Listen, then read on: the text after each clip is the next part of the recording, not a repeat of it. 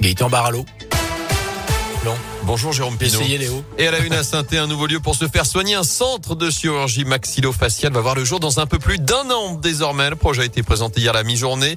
Ce centre médical de 1400 mètres carrés se trouvera près du HPL. Il regroupera quatre chirurgiens spécialisés, notamment dans la chirurgie dentaire, mais aussi réparatrice, malformative ou encore transgenre. Objectif, assurer 200 rendez-vous par semaine dans un lieu qui se veut novateur dans la région Verne-Rhône-Alpes. Le docteur Arnaud Depère est l'un des chirurgiens porteurs du projet. C'est la mixité des compétences qui est novatrice, c'est-à-dire que il est parfois difficile de coordonner l'ensemble des soins qui peuvent être proposés aux patients quand ils passent le pas de notre porte, c'est-à-dire que dans notre spécialité, on a besoin de travailler avec des chirurgiens dentistes, des orthodontistes, des rééducateurs et c'est parfois difficile d'articuler tout le parcours de soins des patients. Donc c'est vraiment à mon sens un, un plus à la fois pour nous parce que ça nous permet de travailler vraiment de manière pluridisciplinaire en équipe et c'est aussi un plus je pense pour les patients qui auront au sein d'une même structure l'ensemble des intervenants pour euh, leurs diverses pathologies. On n'a pas ça dans la région. Quoi.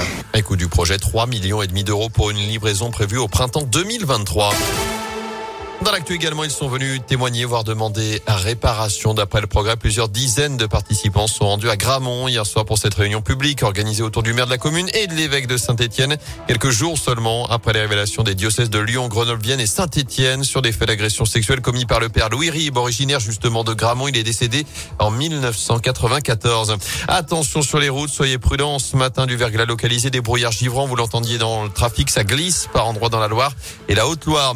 Les routes fatales hier un automobiliste d'une quarantaine d'années. Il a perdu le contrôle de sa voiture aux alentours de 18 heures sous le tunnel de Violet dans le Rouennais. Il a fini sa course contre un muret. Il est décédé. Sa voiture a pris feu.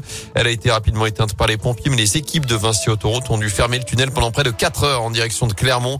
Il n'a rouvert qu'après 22 heures. Dans l'actu également, une candidate à la présidentielle en visite chez nous. Valérie Pécresse sera en Haute-Loire ce vendredi. Visite de la candidate LR autour notamment de Laurent Wauquiez, le président de la région, ancien maire du Puy, ex-député de Haute-Loire. Euh, Valérie Pécresse qui découvrira notamment la nouvelle maison de santé de Dunière inaugurée il y a quelques mois. Elle se rendra ensuite au Puy pour visiter l'hôtel des Lumières et la cathédrale Notre-Dame avant une réunion publique au cours de l'après-midi. Salle Jeanne d'Arc. Un nouveau coup de pouce pour faire face à la crise. Hier, le premier ministre Jean Castex a annoncé des aides exceptionnelles pour le secteur de l'hôtellerie, la restauration, l'événementiel ou encore les agences de voyage. Ça concerne les entreprises de moins de 250 salariés, notamment celles qui ont perdu au moins 30% de leur chiffre d'affaires à cause des restrictions en décembre et en janvier. Sur le front de l'épidémie, on a battu un nouveau record hier, plus de 460 000 nouveaux cas de Covid ces dernières 24 heures en France, même si le nombre de patients en soins critiques diminue légèrement. Et d'après aujourd'hui en France, la France a réservé 500 000 pilules de Paxlovid, la pilule anti-Covid de Pfizer. Elle est supposée réduire les risques d'hospitalisation de 89% chez les adultes pouvant développer une forme grave, mais faut encore l'autorisation de mise sur le marché de la part de la Haute Autorité de Santé. Les premières doses sont attendues pour la fin du mois. En basket, je vous rappelle la défaite de Saint-Chamond hier sur le parquet de Saint-Vallier 96-81. Les Couramus restent tout de même leader de Pro B. Fin de l'aventure pour Corentin Moutet à l'Open d'Australie avec une Oh. défaite en 5-7 contre l'Américain Corda au deuxième tour à Melbourne. Benjamin Bonzi et Adrian Manarino sont en ce moment sur les cours. On attend aussi Gaël Monfils en fin de matinée. Enfin, le jackpot de l'euro million est tombé en France. 67 millions 441 797 euros. C'est très précis. Et c'est d'ailleurs la troisième fois de suite que le gros lot est décroché chez nous après les tirages des 28 et 31 décembre.